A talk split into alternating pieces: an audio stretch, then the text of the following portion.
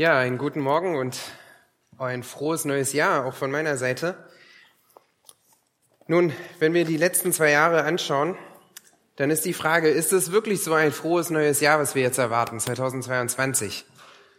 Nur um mal ganz kurzen Rückblick zu geben, falls ihr es vergessen habt. Wir haben eine Pandemie, die förmlich die ganze Welt aus den Angeln gehoben hat, haben wir den Eindruck. Eine Welle kommt nach der anderen, es hört nicht auf, geschehen überstürzen sich förmlich, politische Veränderungen finden statt, die wir nicht erwartet hätten und nebenbei auch noch eine Umkehrung der Moral, wie wir sie so noch nicht gekannt haben. Und wir alle ziehen den Schluss, wir leben in einer seltsamen Zeit. Nun, vor drei Jahren hat sich von uns noch keiner vorstellen können, dass wir einmal eine solche Zeit erleben, in der wir mit einem Virus konfrontiert sind, das uns den, in jedem Bereich des Lebens beeinflusst. Niemand von uns hätte sich vorstellen können, dass eine Impfung darüber entscheidet, was ein Einkaufserlebnis ist und wann ein Restaurantbesuch erklärt werden kann oder stattfinden kann. Eine allgemeine Impfpflicht war noch nie das Thema, dass Schulpflicht aufgehoben wird aufgrund der Pandemie. Ganz seltsame Zeiten und schwere Zeiten, in denen wir leben. Und nebenbei progressive Abnahme von biblischen Werten in Politik und Gesellschaft Inflation, Wertverlust des Geldes, ein Kartenhaus, in dem wir leben, das jetzt so scheint, als wenn es vor dem Zusammenbrechen steht. Wir leben in einer schweren Zeit. Nun, die Frage ist, wie reagierst du, wenn du diese Entwicklungen beobachtest? Was geht in dir vor, wenn du dich mit dieser Ungewissheit konfrontiert siehst? Du schaust die letzten zwei Jahre an, du stehst jetzt davor in ein neues Jahr oder bist jetzt in ein neues Jahr hineingekommen. Was erwartet dich? Was kommt noch auf uns zu? Wird es endlich besser? Wird es nur noch schlimmer? Wir sind in einer Ungewissheit und die Frage ist, was löst das in dir aus? Ist es Angst? Ist es Furcht? Sind es Sorgen, die dich herumtreiben? Und vielleicht sagst du mir jetzt, ja, ich habe keine Angst. Und das kann auch gut sein, denn wir alle haben unterschiedliche Druckpunkte, wir alle haben unterschiedliche äh, Tendenzen und es gibt die einen, die nun mal Angst haben vor Höhen und andere nicht. Es gibt einige, die Angst haben vor dem Fliegen und andere nicht. Einige haben Angst vor Einbrechern und andere machen sich darüber mal gar keine Sorgen. Und du sagst mir, ich, ich habe keine Angst, ich kenne das nicht. Ich glaube, dass Gott souverän ist. Ich glaube, dass er immer alles unter Kontrolle hat. Ich habe dieses Vertrauen in Gott. Nun, dazu möchte ich klarstellen, dass wenn ich von Angst rede, dann meine ich nicht diese Angst, die dich lähmt. Ich meine nicht diese Angst, wo du vor mir sitzt mit Zittern und Zähneklappern. Ich meine nicht die Angst, wo die Hände anfangen zu schwitzen, dein Puls schnell geht und du zusammenzuckst förmlich wie ein Kind, das sich vor einem Hund äh, Angst hat. Das ist nicht gemeint, sondern Angst fängt bereits da an, wo du dich permanent in diesen Gedankenmustern wiederfindest, wo du dich fragst, was passiert denn, wenn dies und jenes eintrifft? Was mache ich denn, wenn dies und jenes passiert? Oder wie soll das Ganze noch werden? Oder auch diese Fragen, was denken die anderen bloß von mir um mich herum, wenn ich jetzt diese Entscheidung oder andere treffe? Oder auch dieser Gedanke, der dich treibt und immer wieder ähm, Einfluss gibt auf deine Entscheidungen, wenn du immer wieder daran festhältst und sagst, ich muss doch die Kontrolle bewahren, ich kann sie nicht verlieren. Es sind diese Gedanken, die Unsicherheit auslösen, die Zweifel auslösen. Und ein Autor beschreibt es sogar so und er sagt, ich neige dazu, mir manchmal Sorgen zu machen. Und oftmals kaschiere ich dies durch Formulierungen wie, es beunruhigt mich oder diese Sache belastet mich. Manchmal hört sich das einfach besser an, als ich mache mir Sorgen oder ich habe Angst. Und es sind doch genau die gleichen Gedanken. Das sind genau die gleichen Gedanken, die verunsichern, die kontrollieren, die auch in Verzweiflung treiben und dich traurig machen. Und bevor du dich versiehst, findest du dich in einem Teufelskreis der Sorgen und Ängste wieder. Und es ist dieser Teufelskreis von Sorgen und Angst, der die Welt regiert. Es ist diese Angst, mit der Politiker ihr Programm aufstellen und die und regieren. Es sind diese Ängste, mit denen auch Firmen geschafft haben, Verkaufsstrategien zu entwickeln, um Menschen zu manipulieren. Und das führt dazu, dass mehr und mehr Menschen in unserer Zeit verzweifeln oder sie versinken in Depression. Sie fangen an, ihre Sorgen und Ängste zu betäuben mit Medikamenten, Rauschmittel oder auch einfach nur Unterhaltung oder bis zu der ultimativen Lösung, in Anführungsstrichen, den Selbstmord. Angst regiert diese Welt? Und was regiert dich? Findest du dich in dieser Spirale von Sorgen und Ängsten wieder? Bist du auch immer wieder verunsichert von all diesen Entwicklungen, die um dich herum passieren? Mag es auch, was auch immer es sein mag? Wie geht es dir mit der Angst? Nun, Ihr habt schon mitbekommen, wir wollen heute einen Psalm miteinander anschauen. Und das Schöne bei den Psalmen ist, dass sie nicht nur Theologie quasi auf dem Teller servieren und dir sagen, guck, so ist es und jetzt nimm's.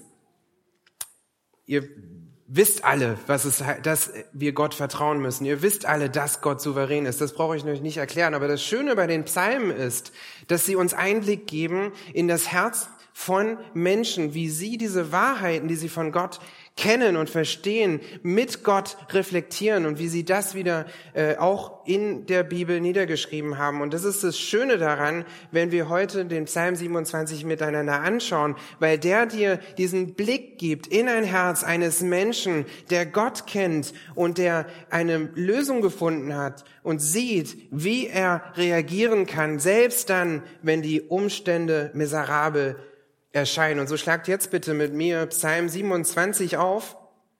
Psalm 27 und ich werde diesen Psalm einmal lesen.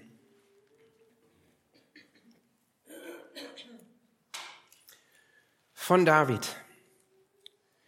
Der Herr ist mein Licht und mein Heil, vor wem sollte ich mich fürchten? Der Herr ist meines Lebens Zuflucht, vor wem sollte ich erschrecken? Wenn Übeltäter mir nahen, mein Fleisch zu fressen, meine Bedränger und meine Feinde, sie straucheln und fallen. Wenn sich ein Herr gegen mich lagert, fürchtet sich mein Herz nicht. Wenn sich auch Krieg gegen mich erhebt, trotzdem bin ich vertrauensvoll. Eins habe ich vom Herrn erbeten, danach trachte ich, zu wohnen im Haus des Herrn alle Tage meines Lebens, um anzuschauen die Freundlichkeit des Herrn und nachzudenken in seinem Tempel. Denn er wird mich bergen in seiner Hütte am Tag des Unheils. Er wird mich verbergen im Versteck seines Zeltes. Auf einen Felsen wird er mich heben. Und nun wird mein Haupt sich erheben über meine Feinde rings um mich her. Opfer voller Jubel will ich opfern in seinem Zelt. Ich will singen und spielen dem Herrn. Höre, Herr, mit meiner Stimme rufe ich, sei mir gnädig und erhöre mich. Mein Herz erinnert dich, suchet mein Angesicht. Dein Angesicht, Herr, suche ich. Verbirg dein Angesicht nicht vor mir, weise deinen Knecht nicht ab im Zorn. Du bist meine Hilfe gewesen, gib nicht auf und verlass mich nicht, Gott meines Heils. Sogar mein Vater und meine Mutter haben mich verlassen, aber der Herr nimmt mich auf. Lehre mich, Herr, deinen Weg und leite mich auf ebenem Pfad wegen meiner Feinde. Gib mir nicht preis der Gier meiner Bedränger denn falsche Zeugen sind gegen mich aufgestanden und der, der Gewalttat, schnaubt. Ach, wenn ich mir nicht sicher wäre, das Gute des Herrn zu schauen im Land der Lebendigen, harre auf den Herrn, sei stark und dein Herz erweise sich als mutig und harre auf den Herrn. Aus diesem Psalm heute gibt es vier Anweisungen für dich heute, wie du Gottes Hilfe für dein Leben beanspruchen kannst. Vier Anweisungen, wie du Gottes Hilfe in deinem Leben beanspruchen kannst. Und die erste Anweisung ist, verstehe Gottes Wesen.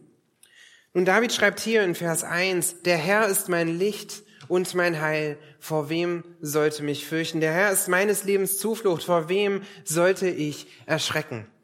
Und in den meisten von unseren Bibeln ist dieser Begriff Herr mit diesen Großbuchstaben geschrieben, was hinweist auf den hebräischen Gottesnamen Yahweh. Das heißt, wenn David hier den Yahweh anspricht, dann meint er den, der sich selbst Mose im brennenden Dornbusch vorgestellt hat, als der ich bin, der ich bin, derjenige, der keinen Anfang hat, derjenige, der mächtig ist, derjenige, der ewig ist, kein Anfang und kein Ende hat, der große und ewige Gott. Und dieser ewige Gott ist es, den er jetzt für sich persönlich beansprucht und sagt, er ist mein Licht, mein persönliches Licht. Und das ist die einzige Stelle im Alten Testament hier, wo wir das so konkret definiert finden, dass Gott mit Licht gleichgesetzt wird. Im Neuen Testament sehen wir das häufiger, wo Jesus auch selber sagt, ich bin das Licht der Welt und ähnliches. Im Alten Testament ist das hier die einzige Stelle. Doch nichtsdestotrotz wird auch im Alten Testament der Begriff Licht mit Gott immer wieder in Verbindung gebracht. Wie zum Beispiel im Psalm 36, Vers 10. Dort schreibt der Psalmist, in deinem Licht sehen wir Licht. Oder in Daniel 2, Vers 22, wo geschrieben steht, bei ihm wohnt das Licht. Also egal wie wir es uns anschauen, was ganz deutlich wird, durch das ganze Buch, durch das ganze Psalmbuch, durch das ganze Alte und das Neue Testament hindurch, ist, dass Licht dem Charakter Gottes entspricht. Und wenn wir in dem Neuen Testament sehen, dass es häufig von Heiligkeit und Reinheit spricht, dann ist es im Alten Testament auch verbunden mit dieser Idee von Freude, von Erkenntnis, von Klarheit. Wenn David hier also schreibt, Gott ist mein Licht, dann meint er, dass Gott die Quelle von Davids Freude ist, von Davids Leben und auch von Davids Erkenntnis. Und dabei bleibt er nicht stehen, sondern er sagt, Gott ist mein Licht und mein Heil. Und bei dem Begriff Heil finden wir den bekannten Begriff Jeshua, den wir in dem Alten Testament immer und immer wieder finden und der für Israeliten unheimlich wichtig war und sehr schwergewichtig ist.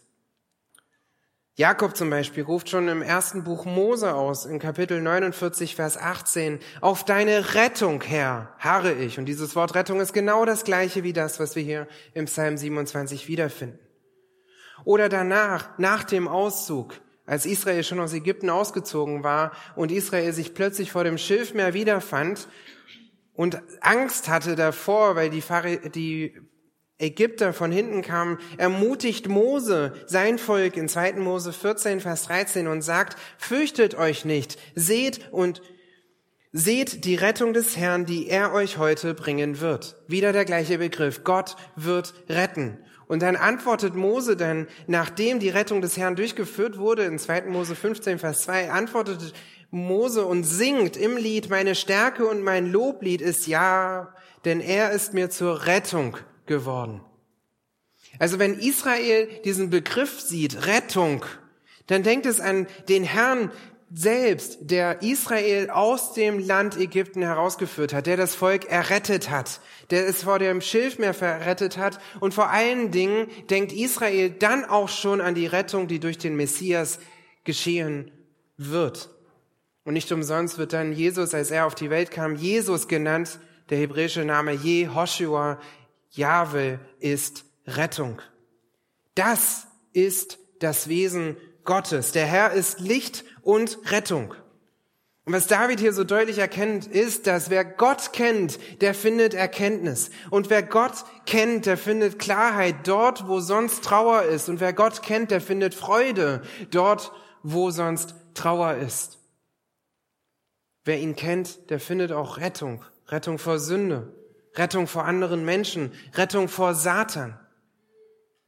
Wer Gott kennt, der ist sicher. Und deshalb kommt die Frage, die David jetzt stellt in dem ersten Vers, so fast überflüssig. Vor wem sollte ich mich dann fürchten? Und die Antwort ist klar. Niemand. Gott ist über allem. Gott ist die Rettung. Und so führt David weiter aus in Vers 1. Der Herr ist meines Lebens Zuflucht. Vor wem sollte ich erschrecken? Und dieser Begriff Zuflucht kann auch mit Festung übersetzt werden, dass Gott selbst derjenige ist, der das Leben Davids beschützt und bewahrt und es nicht aus der Hand gibt.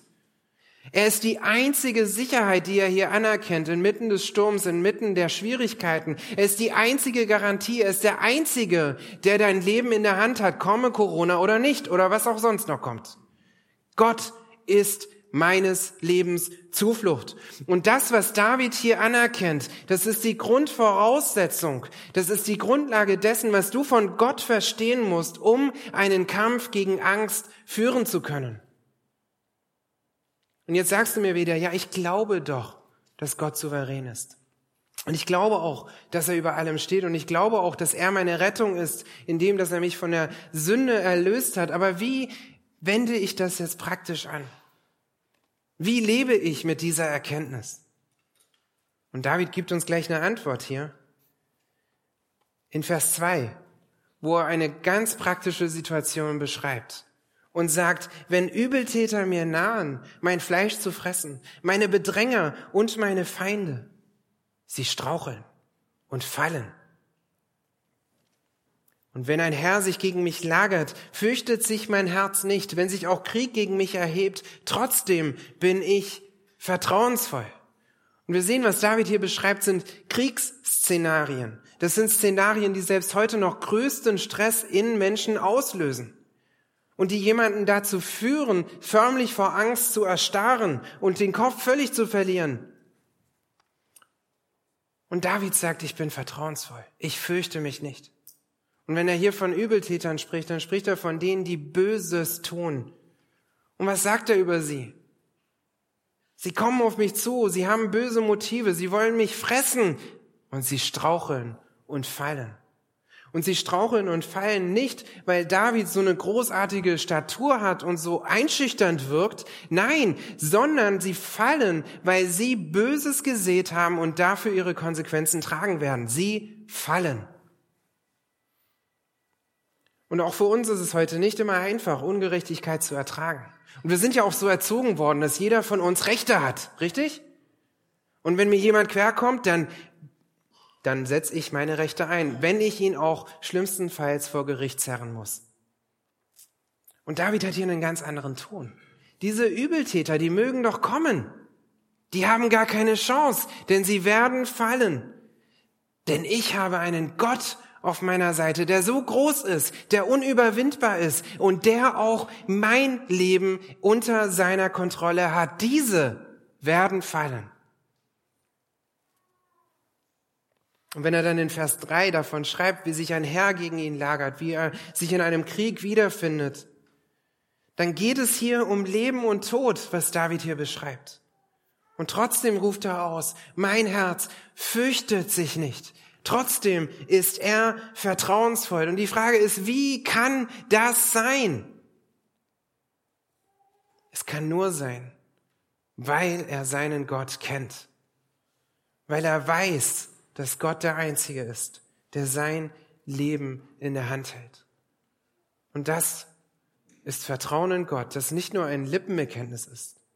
Das Vertrauen in Gott, das auch nicht irrational ist, sondern das sich darin festhält, dass Gott auch wirklich so ist, wie er sich selbst in seinem Wort offenbart hat. Und wir haben ein wunderbares Beispiel in der Bibel, wo wir David sehen, wie er dieses Vertrauen in die Praxis umsetzt und ich habe gehört, ihr, ihr habt gerade 1. Samuel abgeschlossen. Geht doch mal mit mir ins Buch Samuel. 1. Buch, 1. Samuel, Kapitel 17. Schlag das mal mit mir auf. Dort sehen wir diese wunderbare Szene von Israel in größter Not im Kampf gegen die Philister. Und diese Philister haben auch noch einen Vorkämpfer, der so groß und so mächtig ist wie kaum ein anderer, circa drei Meter groß. Seine Rüstung ist über 60 Kilogramm schwer und niemand scheint ihn überwinden zu können. Sein Name ist Goliath und er steht nun vor dem Volk Gottes, verhöhnt das Volk Gottes und fordert sie heraus. In 1 Samuel 17, Vers 8 äh, lesen wir davon, wie Goliath sich anmaßt, das Volk Gottes zu provozieren. Und er sagt dort, er stellte sich hin, rief den Schlachtreisen Israels zu und sprach zu ihnen, wozu zieht ihr aus, um euch in Schlachtordnung aufzustellen? Bin ich nicht der Philister und ihr die Knechte Sauls? Bestimmt einen Mann von euch, dass er zu mir herabkommt. Wenn er mit mir zu kämpfen vermag und mich erschlägt, dann wollen wir eure Knechte sein. Wenn ich ihn aber überwinde und ihn erschlage, dann sollt ihr unsere Knechte sein und uns dienen. Also er fordert hier zum Duell raus. Bringt mir einen Mann, der mich besiegen kann und dann gehört die Schlacht euch, dann habt ihr gewonnen. Nun, Israel hat keinen Mann, der so groß ist, der so mächtig ist, der so stark ist, der auch nur annähernd logischerweise es aufnehmen könnte mit einem Goliath. Und wie ist dann die Reaktion Israels? Wenn wir weiterlesen ab Vers 11, was lesen wir dort?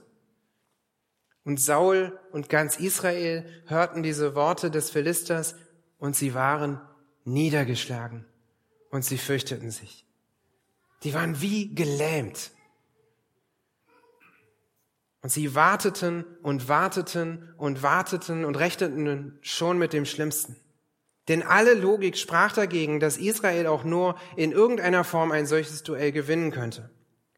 Und Goliath bekommt die Zeit, 40 Tage lang dieses Volk zu verhöhnen, bis ein kleiner Hirtenjunge auftaucht, der noch nie im Kampf gestanden hat, mit Namen David. Und er geht dann zu Goliath und wir lesen dann ab Vers 6, äh, zu Saul erst einmal in Vers 36 dass David zu Saul hingeht und sagt, so hat dein Knecht den Löwen und den Bären erschlagen und diesem unbeschnittenen Philister soll es genauso ergehen wie einem von ihnen, weil er die Schlachtreihen des lebendigen Gottes verhöhnt hat. David hat gesehen, es kann doch nicht sein, dass dieser Übeltäter da steht und das Volk Gottes verlästert und Gott verlästert und wir nichts tun. Und es ist dieser kleine Junge, dem niemand etwas zugetraut hat, der sich mit einer simplen Steinschleuder auf den Weg macht. Und wir lesen dann ab Vers 45, mit welcher Dreistigkeit dieser kleine Junge vor Goliath steht und sagt, Du kommst zu mir mit Schwert, Lanze und Krummschwert. Ich aber komme zu dir im Namen des Herrn, der Herrscherin, des Gottes, der Schlachtreihen Israels, den du verhöhnt hast. Heute wird der Herr dich in meine Hand ausliefern und ich werde dich erschlagen und dir den Kopf abhauen und die Leichen des Heeres der Philister werde ich heute nach den Vögeln des Himmels und den wilden Tieren der Erde geben. Und die ganze Erde soll erkennen, dass Israel einen Gott hat. Und diese ganze Versammlung soll erkennen, dass der Herr nicht durch Schwert oder Speer errettet, denn des Herrn ist der Kampf und er wird euch in unsere Hand geben. Und wenn man sich das anschaut, wenn man sich das bildlich vorstellt, müsstest du doch lachen, dass so ein kleiner Junge sich das anmaßt, vor Goliath zu stehen, mit einer solchen Dreistigkeit und mit einem solchen Mut. Ihr wisst, wie die Geschichte ausgeht. Ein Stein, der den Kampf beendet. Und Gott hat gesiegt. Es ist genau dieses Unlogische, genau das Unerwartete, das eintritt. Und jetzt denk mal drüber nach, was war das Problem der Israeliten? Warum standen sie da, ganz starr aus Angst und wussten nicht weiter? Was hat sie angetrieben? Das Problem ist, dass sie nur das Unmittelbare sahen. Sie sahen nur ihre Umstände. Sie haben ihren Verstand auch genutzt und haben logische Schlüsse gezogen, aber sie wurden dadurch unbeweglich vor Angst, weil alles, was sie selber schließen konnten, nicht aufging. Und dann sehen wir im Kontrast dazu David, was macht dieser Mann? David sieht nicht nur das Unmittelbare vor ihm, sondern er sieht eine weitere Dimension. Er sieht die göttliche Dimension und er ist sich bewusst, dass sein Gott der Große ist, dass sein Gott der Mächtige ist und dass sein Gott will, dass ein Übeltäter verliert. Ganz einfache Prinzipien, wo er rein aus geistlichen Wissen vor sich geht und schließt, wir werden gewinnen, wir müssen gewinnen und wenn es auch nur mit einer kleinen Steinschleuder ist. Und ihr seht, während sich Israel von diesem horizontalen, von dem, was unmittelbar sichtbar hat, blenden lassen, steht David da mit einer Perspektive, die ganz anders ist und die einen ganz weiteren Blick hat auf die Vertikal auf, was Gott alles Großes machen will. Und ihr müsst verstehen, Angst ist nämlich genau da, wo wir uns nur mit dem Unmittelbaren abgeben. Wo wir bei dem Ungewissen stehen bleiben. Wo wir sagen, ich sehe ja nicht, was hinten am Horizont kommt. Wo wir auch nur eigene logische Schlüsse ziehen. Angst ist auch da, wo du kein oder nur ein limitiertes Verständnis davon hast, wer Gott eigentlich ist. Und wenn David hier schreibt in Psalm 27, der Herr ist mein Licht und mein Heil, vor wem sollte ich mich fürchten, dann gilt genau das Gleiche für dich heute. Und selbst wenn du jetzt sagst, aber, aber schau doch mal, die Nachrichten, die liefern doch was ganz anderes. Oder diese Regierungserklärungen, die sind doch auch ganz eindeutig. Siehst du denn nicht, was vor deinen Augen passiert? Und ich sage, oder dieses Wort sagt, ja, ich sehe es. Ja, wir sehen den Goliath. Ja, wir sehen die Schwierigkeiten. Ja, es ist so, wie du es beschreibst, aber du vergisst etwas. Du vergisst, dass du einen Gott hast, der dein Licht und dein Heil ist. Du hast einen Gott, der über allem steht und einen Gott, der dir eine weitere Dimension gibt, die du nicht siehst. Wenn du dich hauptsächlich mit dem Unmittelbaren abgibst, dann in der Gegenwart, in den Nachrichten, in sozialen Medien, dann magst du zwar ein akkurates Bild haben, aber Ungewissheit ist vorprogrammiert. Angst und Sorge ist vorprogrammiert und die eine Dimension, die unlogische Dinge möglich macht, fehlt dir. Deshalb sei Gott treu. Erkenne sein Wesen, erkenne, wer er ist. Und wenn du dann merkst, dass du dich wieder in diesem Teufelskreis von Sorgen und Ängsten befindest, dass du nie zur Ruhe kommst, dann erlebst du nämlich genau das, was ein Autor beschreibt. Grübeln über die Umstände führt dich zu einer Art Ehrfurcht den Umständen gegenüber. Und diese Umstände scheinen dann größer zu werden, man fühlt sich kleiner und die Sicht auf Gott wird getrübt weil du anfängst, eines zu vergessen.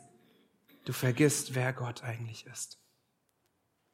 Und dieser Gefahr ist David sich bewusst. Er ist sich bewusst, dass Sorgen und Ängste und Umstände die Sicht auf Gott trüben können. Und deshalb kommen wir jetzt zum zweiten, zur zweiten Anweisung, wo er die, in den darauffolgenden Versen die zweite Anweisung betrachte Gottes Schönheit. Nun, David hat in seinem Leben viele Kämpfe durchgemacht, er hat viele Schwierigkeiten mitgemacht. Und man würde jetzt erwarten, dass wenn er sich solche Szenarien beschreibt von Übeltäter, die sein Fleisch fressen wollen, von einem Herr, das sich gegen ihn lagert, von einem Krieg, das sich gegen ihn erhebt, würde man doch vermuten, dass er jetzt um eine gute Taktik oder um Bewahrung betet. Was lesen wir aber in Vers 4? Was macht David? Eins habe ich vom Herrn erbeten Danach trachte ich. Zu wohnen im Haus des Herrn alle Tage meines Lebens, um anzuschauen die Freundlichkeit des Herrn und nachzudenken in seinem Tempel. Eine Sache, die dem David wichtig war. Eine Sache, auf die er sich konzentriert hat. Eine einzige Sache, die er sich zur Lebensaufgabe gemacht hat. Und das ist im Haus des Herrn zu sein, alle Tage seines Lebens. Das wirkt doch absurd, oder? Wie kann David einen solchen Wunsch aussprechen, wenn die Welt um ihn herum förmlich im Sturm zergeht?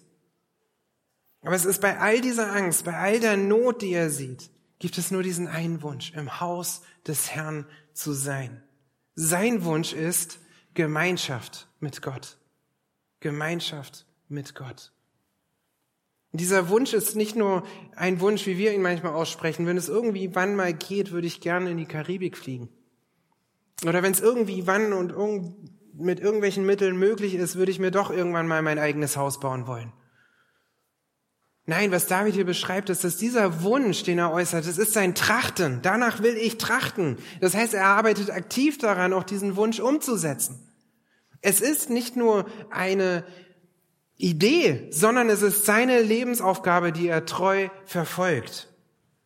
Und so hat David verstanden, dass Wunsch und Gebet nicht das einzige sind, sondern dass es auch mit einem klaren, aktiven Umsetzen verbunden ist. Und so wird dieser Wunsch zu einer Aufgabe für ihn. Er hat gebetet und jetzt setzt er es auch um. Das ist wie ein Alkoholiker, der frei werden will, der betet und der Gottes Hilfe braucht, aber der sich auch disziplinieren muss und hart daran arbeiten muss. Oder wie ein Mensch, der etwas erreichen will in seinem Leben, der Arzt werden möchte, der kann sich auch nicht einfach auf seine faule Haut legen. Er betet, er wartet, er erwartet Gottes Hilfe, aber er wird sich selbst auch intensiv einsetzen müssen. Und das gilt genauso für Christen. Es gibt kein mittelmäßiges Christentum. Es gibt kein, ach, wenn ich nur etwas mehr Zeit hätte, werde ich meine Bibel auch lesen. Es gibt kein, ach, wenn die Umstände bloß irgendwie anders wären, dann würde ich auch mehr beten. Was es braucht, ist ein entschiedenes Handeln, ein klares Vorgeben, das getrieben ist von Gottes Hilfe auf einer Seite und Disziplin auf der anderen. Und so beschreibt Matthew Henry das auch. Diejenigen, die sich wirklich nach der Gemeinschaft mit Gott sehnen, werden sich mit allem Eifer um diese Gemeinschaft bemühen.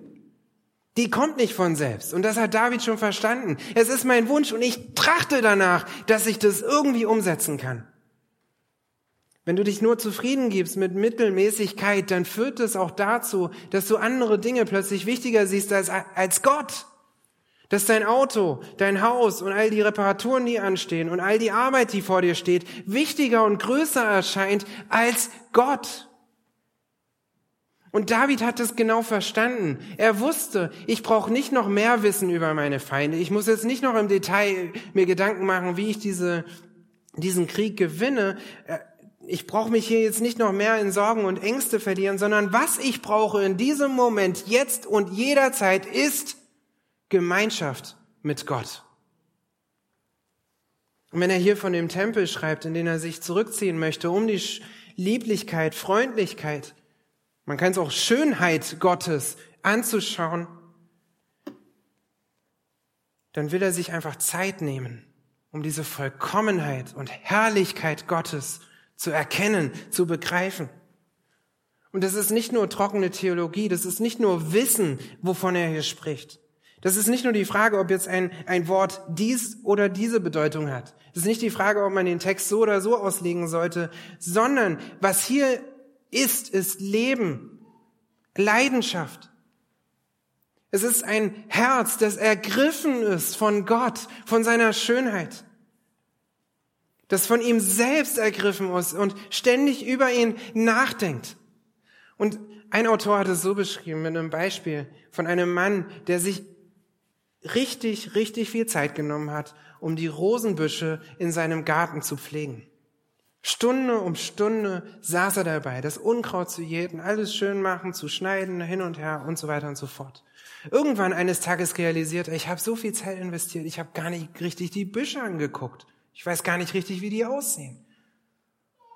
Und er hat sich die Zeit genommen, hat sich einen Stuhl einfach nur vor seine Büsche hingestellt. Würde vielleicht auch nicht jeder machen. Guckt sich das an und genießt die Farben der Blätter, wie die Insekten darin spielen und hat Freude daran.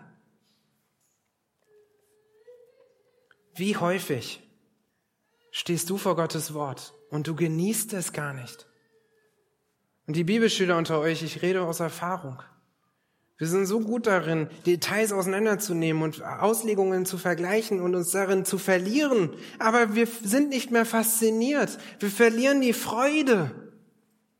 Und wenn das, dieser Punkt kommt, auch für dich in deinem Leben, wo du morgens nur noch die Bibel aufmachst, deine, dein Haken setzt bei deinem Bibelleseplan, den du dir für 2022 vorgenommen hast, aber nicht mehr fasziniert bist, keine Freude mehr hast, nicht mehr ergriffen bist von dem, wer Christus ist, dann wird unvermeidlich Sünde dein Fokus werden oder Angst dein Fokus oder irgendwas anderes, aber nicht Gott. Deshalb strebe danach. Egal welchen Bibelleseplan du machst, egal wie du deine stille Zeit organisierst, egal wie du deinen Alltag verbringst, strebe danach, dich immer, jederzeit an der Schönheit unseres Gottes zu erfreuen. Nun, du hast nicht mehr den Tempel, in den du dich zurückziehst, wie David es hier beschreibt. Wir haben im Neuen Testament diese Möglichkeit, uns individuell Zeit mit Gott zu verbringen. Du hast die Gemeinde, die auch als Tempel beschrieben wird. Du hast Gottes Wort, durch dem Gott sich selbst offenbart. Nimm dir einfach Zeit. Setz dich hin, schlag deine Bibel auf und staune. Du wirst Stellen finden wie Jesaja 40, Vers 25. Mit wem denn wollt ihr mich vergleichen, dem ich gleich wäre? Oder Jesaja 44, Vers 6. Ich bin der Erste und ich bin der Letzte. Und außer mir gibt es keinen Gott. Du wirst Psalm 139 lesen und sehen, dass Gott nichts verborgen ist. Du wirst 1. Johannes 1, Vers 9 lesen und lernen, dass Gott treu und gerecht ist. Du wirst Johannes 10 lesen und sehen, dass Jesus selbst der gute Hirte ist. Du wirst Psalm 103, Vers 8 lesen und sehen, barmherzig und gnädig ist der Herr, langsam zum Zorn und groß an Gnade. Psalm 73, Vers 1, Gott ist gut. Das ist nicht nur ein Gott, das ist dein Gott. Und das ist die Schönheit, die Herrlichkeit Gottes. Und das ist die Gemeinschaft, die du dann mit ihm haben kannst. Du weißt selbst, wie schnell es passiert, dass du dich mehr um alles andere in deinem Leben drehst. Dass dich deine Gedanken mehr um das aktuelle Zeitgeschehen, um all das, was du noch zu tun hast, um die Nachrichten, die du wieder gelesen hast oder von deinem Alltag allgemein vereinnahmt werden. Und wenn du dann betest, ist es nur noch das schnelle gute Nachtgebet und morgens schnell, wenn ich, bevor ich zur Arbeit gehe. Die Frage ist aber, nimm dir, nimmst du dir Zeit, um vor Jesu Füßen zu sitzen? Nimmst du dir Zeit, um ihn zu bewundern? Um ein Herz zu haben, das vor Freude an ihm aufgeht? In den Evangelien wird uns eine Geschichte erzählt von Maria und Martha in Lukas 10, Vers 38 bis 42. Und diese Martha hat sich unheimlich viel Stress gemacht, um ihrem Gast es so schön wie möglich zu machen. Und sie arbeitete wie eine Verrückte in der Küche und sie beobachtet, wie ihre Schwester Maria zu den Füßen Jesu sitzt. Und sie sagt zu Jesus, Jesus, kannst du nicht mal was sagen? Es kann doch nicht wahr sein, dass ich meine Verantwortung hier wahrnehme und sie nicht. Und was sagt Jesus ihr? In Lukas 10, ab Vers 41. Martha, Martha, du bist besorgt und beunruhigt um viele Dinge. Eins aber ist nötig. Maria aber hat das gute Teil erwählt, das nicht von ihr genommen werden wird. Wir sehen wieder dieses Beispiel. Eine Martha, die gefangen ist im Unmittelbaren, in dem, was um sie herum ist, um all diese To-Do-List sozusagen, was sie vor sich hat. Und eine Maria, die sich die Zeit nimmt und sagt, ich höre mir diesen Jesus jetzt an, in aller Ruhe. Es gibt nichts Wichtigeres, auch in deinem Leben heute, egal was um dich herum passiert, als vor den Füßen Jesu zu sitzen und von ihm zu lernen. Und David verfolgt auch mit dieser Motivation, die er hier preisgibt, auch einen, einen Zweck oder einen Sinn, weil er eins versteht. Wir lesen das jetzt ab Vers 5 in Psalm 27 wo David schreibt, denn er wird mich bergen in seiner Hütte am Tag des Unheils. Er wird mich verbergen im Versteck seines Zeltes. Auf einen Felsen wird er mich heben. David hat es also zu seiner höchsten Aufgabe gemacht, die Schönheit Gottes anzuschauen, weil dieser Gott der Einzige ist, der ihm auch wahren Schutz geben kann der ihnen wahren Schutz geben kann in den unmittelbaren Umständen, in denen er sich befinden kann, der ihn stärken kann, der ihn festigen kann, der ihn auf einen Fels stellt, der nicht rüttelt. Und dann in Vers 6 schreibt David dann weiter, und nun wird mein Haupt sich erheben über meine Feinde rings um mich her. Also wir sehen, die Situation ist immer noch da, Feinde sind immer noch da, aber David schreibt, mein Haupt wird sich erheben.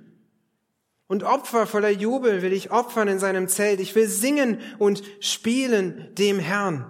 Also die Perspektive hat sich hier gewandelt. Er sieht den Gott vor sich, den Großen seiner Schönheit in all seiner Pracht. Und nun erhebt er sein Haupt was ein Zeichen davon ist, dass er getröstet ist, dass er ermutigt ist und jetzt auch den Sieg über seine Feinde erwartet und dann auch sagt, ich will dem Herrn nur noch singen und spielen, egal um was um mich herum passiert. Und wie ein Kommentator es beschreibt, Freude ist es, die die Furcht austreibt. Und es ist also diese enge Gemeinschaft mit Gott, die David hier beschreibt, die dich dahin führt, zu jubeln und zu freuen, selbst wenn die Situation um dich herum nur noch zum Weinen ist. Und so kommt David nun zur dritten Anweisung. Flehe um Gottes Fürsorge. Es ist also jetzt erst, jetzt, nachdem er die Eigenschaften deines Gottes aufgezeigt hat, jetzt erst, wo er sein Verlangen ausgedrückt hat, die Schönheit Gottes immer vor sich zu sehen, erst jetzt, nachdem er quasi diese Prioritäten richtig eingeordnet hat, kommt jetzt erst die konkrete Bitte um Hilfe in Vers 7. Höre, Herr. Mit meiner Stimme rufe ich, sei mir gnädig und erhöre mich. Das sind drei konkrete Bitten. Höre, Herr, sei mir gnädig, erhöre mich. Mit all diesen Ausrufen ruft David einfach ganz allgemein um Gnade aus. Hilf mir, sei mir gnädig in dem, was mir gerade angetan wird. Und er wird dann konkreter in Vers 8. Mein Herz erinnert dich, suchet mein Angesicht. Dein Angesicht, Herr, suche ich. Verbirg dein Angesicht nicht vor mir, weise deinen Knecht nicht ab im Zorn. Du bist meine Hilfe gewesen. Gib mich nicht auf und verlass mich nicht, Gott meines Heils. Also David nimmt hier die Worte Gottes, die er gesagt hat, sucht mein Angesicht, er reflektiert sie Gott gegenüber und betet zu ihm. Er tut genau das, was Gott an mehreren Stellen in der Bibel gesagt hat, wie zum Beispiel im Psalm 105, Vers 4, fragt nach dem Herrn und seiner Stärke, sucht sein Angesicht beständig.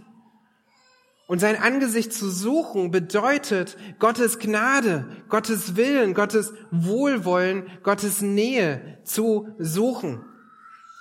Denn das Gegenteil von die, der Zuwendung Gottes wäre das Abwenden seines Angesichts und das ist im, in der, im Alten Testament immer wieder ein Bild dafür von Gericht. Wenn Gott sich abgewendet hat, wenn er dich nicht mehr anschaut, wenn er kein Gebet mehr hört, dann bist du in Schwierigkeiten. Und David betet hier, ich suche dein Angesicht, ich will dein Wohlwollen, ich will deinen Segen erfahren. Und er schreibt dann auch, dass das nichts Neues ist, sondern er sagt, du warst schon immer meine Hilfe, du warst schon immer meine Rettung. Ich nehme das jetzt in Anspruch, womit er sich jetzt auch wieder auf den ersten Vers in diesem Psalm bezieht. Du bist mein Licht und du bist mein Heil. Und wenn du dieses, diese Hoffnung hast und dieses Gebet aussprichst, wie, wie können wir das praktisch einordnen? In Vers 10 beschreibt David die Situation. Sogar mein Vater und meine Mutter haben mich verlassen, aber der Herr nimmt mich auf. Also es ist dieses Unmittelbare, das zerfällt, das schmerzhaft ist, dass selbst die engsten Beziehungen kaputt gehen. Aber Gott nimmt mich auf. Gott kümmert sich um mich. Gott lässt die Seinen nicht allein. Gott wird sich um dich sorgen, auch dann, wenn du nur noch eine Randfigur der Gesellschaft sein solltest. Und so lässt David sich hier nicht beirren. Gott nimmt mich auf. Und weil er weiß, dass Gott der Einzige ist, der ihm diesen Halt geben kann, betet er jetzt in Vers 11, lehre mich Herr deinen Weg, leite mich auf ebenen Pfad um meiner Feinde willen. Lehre mich Herr deinen Weg. Ralf hat uns vorhin Psalm 1 vorgelesen, wo wir auch diesen Unterschied zwischen dem Weg des Gerechten und dem Weg des Gottlosen finden. Und das macht die Bibel immer wieder, dass sie den Weg des Gerechten oder den Weg Gottes und den Weg des, äh, des Gottlosen gegenüberstellt. Und gerade in Drucksituationen ist es so einfach, von dem Weg der Gerechtigkeit abzuweichen.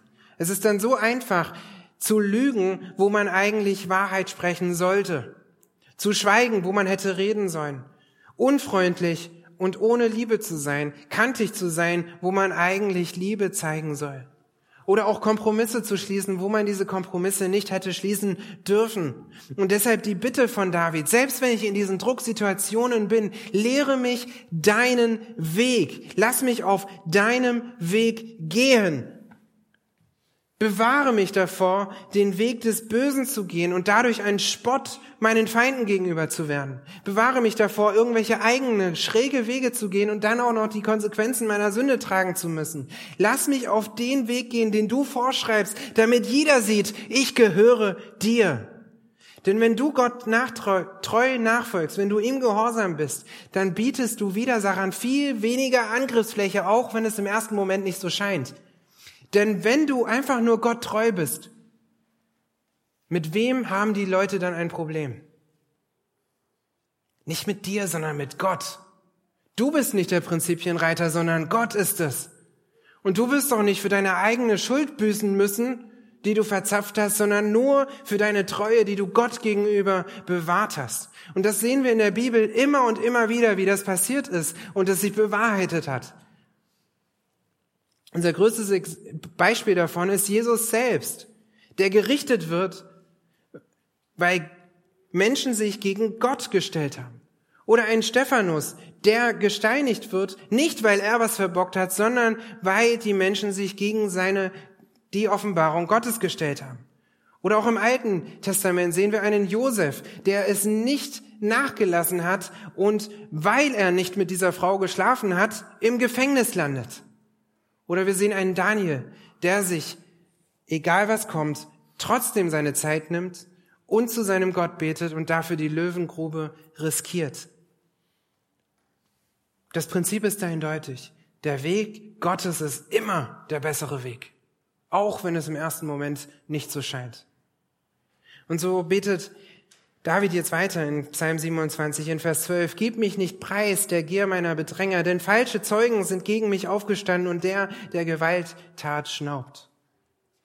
Gib mich nicht preis der Gier meiner Bedränger. Man könnte es auch mit Seele meiner Bedränger. Gib mich nicht dieser Willkür, dieser schrägen Leute, die gegen dich handeln, preis. Und wir sehen ein Beispiel, wie David es an andererorts umgesetzt hat, in 2. Mose, äh, 2. Samuel 24, Vers 14. Dort muss David für die Volkszählung, die er durchgeführt hat, bestraft werden. Und Gott stellt ihn vor die Wahl, entweder ein Gericht durch die Menschen zu erfahren oder ein Gericht durch Gott. Und David selbst sagt in 2 Samuel 24, Vers 14, mir ist der Angst, lass uns doch in die Hand des Herrn fallen, denn seine Erbarmungen sind groß, aber in die Hand der Menschen lass mich nicht fallen. Und genau das betet David hier auch in Psalm 27. Gib mich nicht preis der Gier, der Willkür, der Bedränger, denn die könnten irgendwas mit mir anstellen, aber meinen Gott, den kenne ich und den weiß ich, wie er ist. Er ist immer der gleiche und er wird mir gegenüber treu sein. So hast auch du, selbst in der größten Not, immer einen Gott an deiner Seite, der treu ist, der sich um dich kümmert, der immer der gleiche ist und der Möglichkeiten möglich macht, die du nicht siehst. Deshalb bitte um seine Fürsorge. Er lässt die Seinen nicht los. Und David endet den Psalm mit der vierten Anweisung, warte auf Gottes Rettung. Warte auf Gottes Rettung. Wir lesen jetzt in Vers 13, wie David diesen Seufzer ausstößt und sagt, ach, wenn ich mir nicht sicher wäre, das Gute des Herrn zu schauen im Land des Lebendigen. Jetzt sehen wir, hier ist die Hoffnung, die David trägt, auf die er immer wieder zurückgreift. Und seine Hoffnung steht darin, das Gute des Herrn zu sehen. Und wenn David jetzt hier vom Land der Lebendigen spricht, dann meint er damit das irdische Israel, in dem er jetzt lebt. Denn Israel hatte immer die Hoffnung, dass Gott ihnen ihr Land gibt, dass Gott sie segnet, wenn sie in ihrem Land sein werden. Und David hat hier diese Hoffnung, auch das Wirken Gottes in diesem Land selbst vor Ort zu erleben. Aber diese Hoffnung, die David hier beschreibt von dem irdischen Land, die hat der Christ nicht.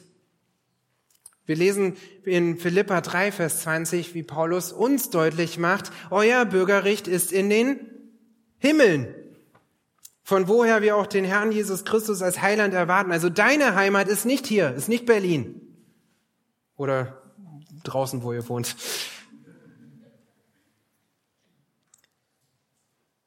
Deine Heimat ist in den Himmeln.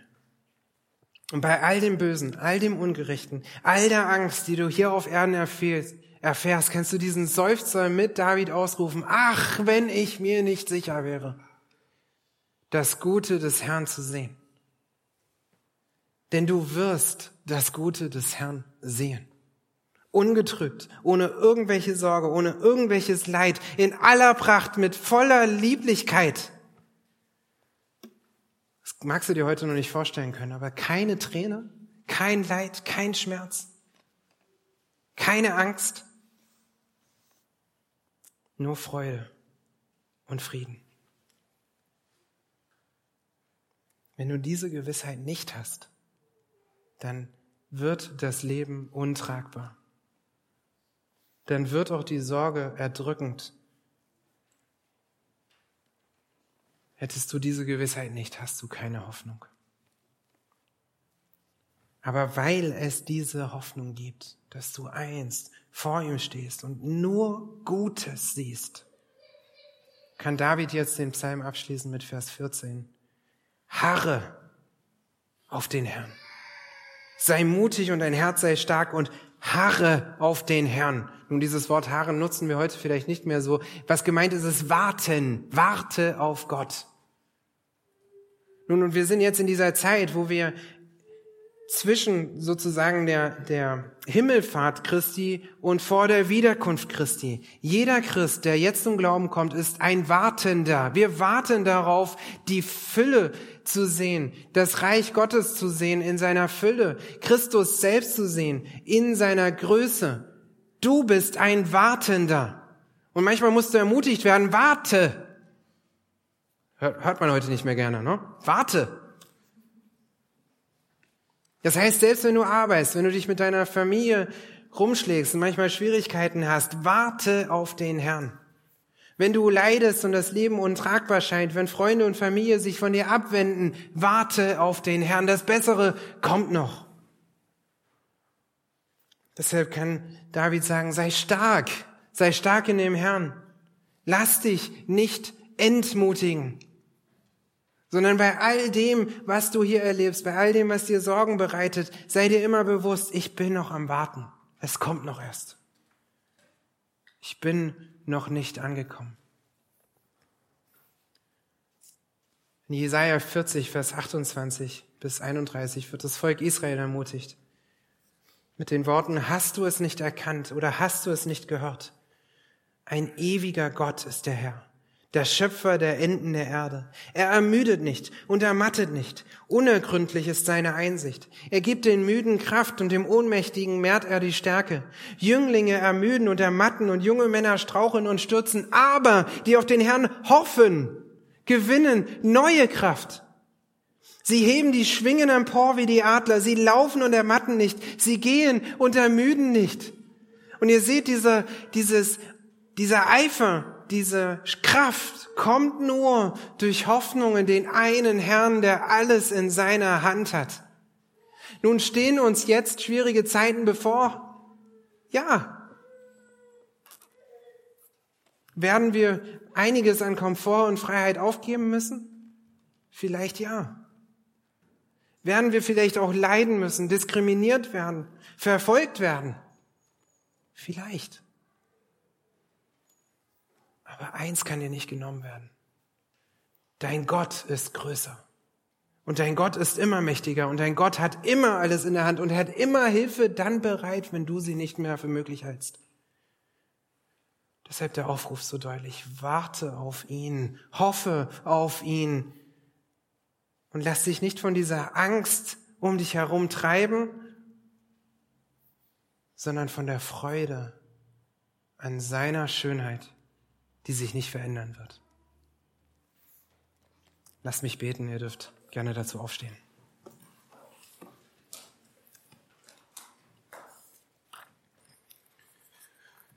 O Herr, was wären wir ohne dich und dein Wort? Was wären wir ohne diese Gewissheit, dass du nicht nur ein Gott bist, der in der Ferne ist, nicht nur ein Gott bist, der unnahbar ist, dass du nicht ein, ein Gott bist, den wir nicht erkennen können, sondern dass du ein Gott bist, der so schön ist, der so wunderbar ist, der so gütig und liebevoll ist, wie es keiner von uns verdient hat, Herr. Und wenn wir hier vor dir stehen, Herr, dann möchten wir auch bekennen, dass wir uns zu oft vereinnehmen lassen von den Dingen, die um uns herum passieren und vergessen, wie groß du eigentlich bist, Herr. Herr, wir bitten dich, dass diese Hilfe, die wir in Psalm 27 sehen konnten, uns antreibt in unserem Leben dass sie nicht nur ein Lippenbekenntnis bleibt, sondern dass sie ein wahres Umsetzen in unserem Leben ist. Dass wir gesehen werden als Menschen, die, deren Hoffnung nicht genommen werden kann, komme, was wolle. Herr, wir bitten dich darum, dass du das in uns wirkst. Amen.